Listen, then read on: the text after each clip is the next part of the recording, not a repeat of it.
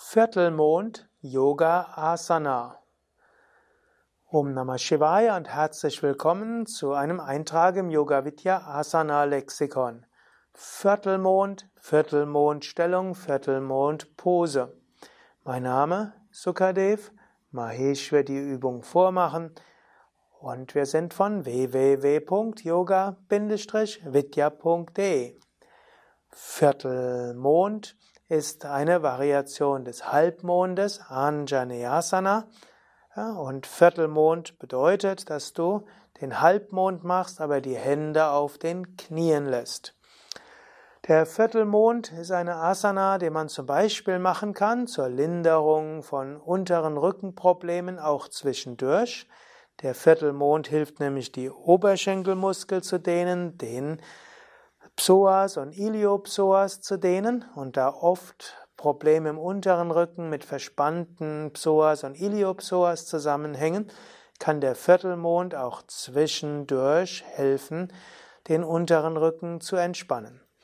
Viertelmond kann man auch machen im Rahmen des Sonnengrußes oder eben auch im Rahmen der Rückbeugen, um an dieser Stelle den Psoas, Hüftbeuger und den Quadrizeps, also den Beinstrecker zu dehnen.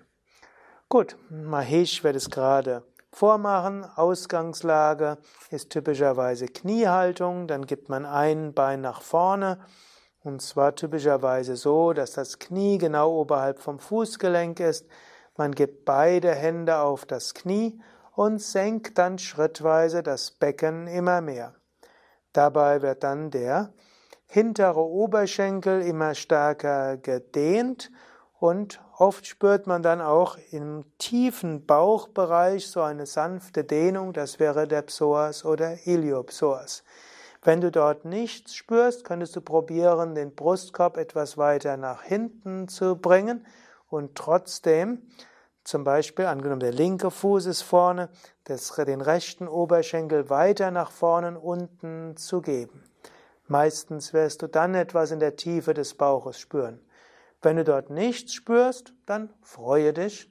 Das heißt typischerweise, du hast einen flexiblen und entspannten Psoas. Wenn du etwas spürst, freue dich auch. Du bist jetzt dabei, eine wichtige Übung zu machen, um diesen Psoas, Iliopsoas, gut zu dehnen. Das ist also schon der Viertelmond. Man hält ihn typischerweise acht bis zehn Atemzüge, ähnlich wie Anjaneyasana Grundstellung, wo man die Arme hebt und nach hinten gibt, gehört der Viertelmond nicht zu den Asanas, die du zu lange hältst.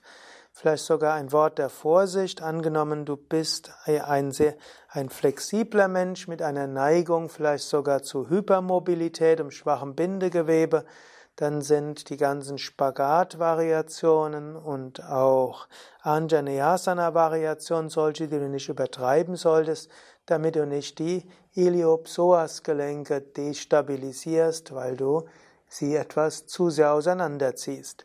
Dagegen, wenn du zu den steiferen Menschen gehörst, du untere Rückenprobleme haben im Lendenbereich, dann ist gerade der Viertelmond oft in Kombination mit den rückenstärkenden Übungen wie Cobra, halbe Cobra, diagonale Katze, diagonales Boot ideal, um alle Lendenprobleme langfristig zu überwinden.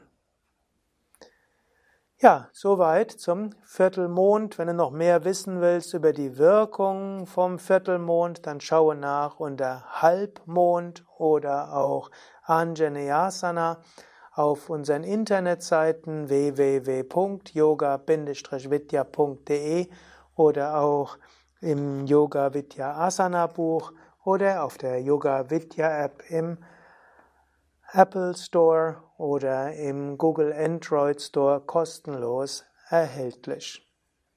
Ja, danke fürs Zuschauen, vielleicht sogar danke fürs Mitmachen.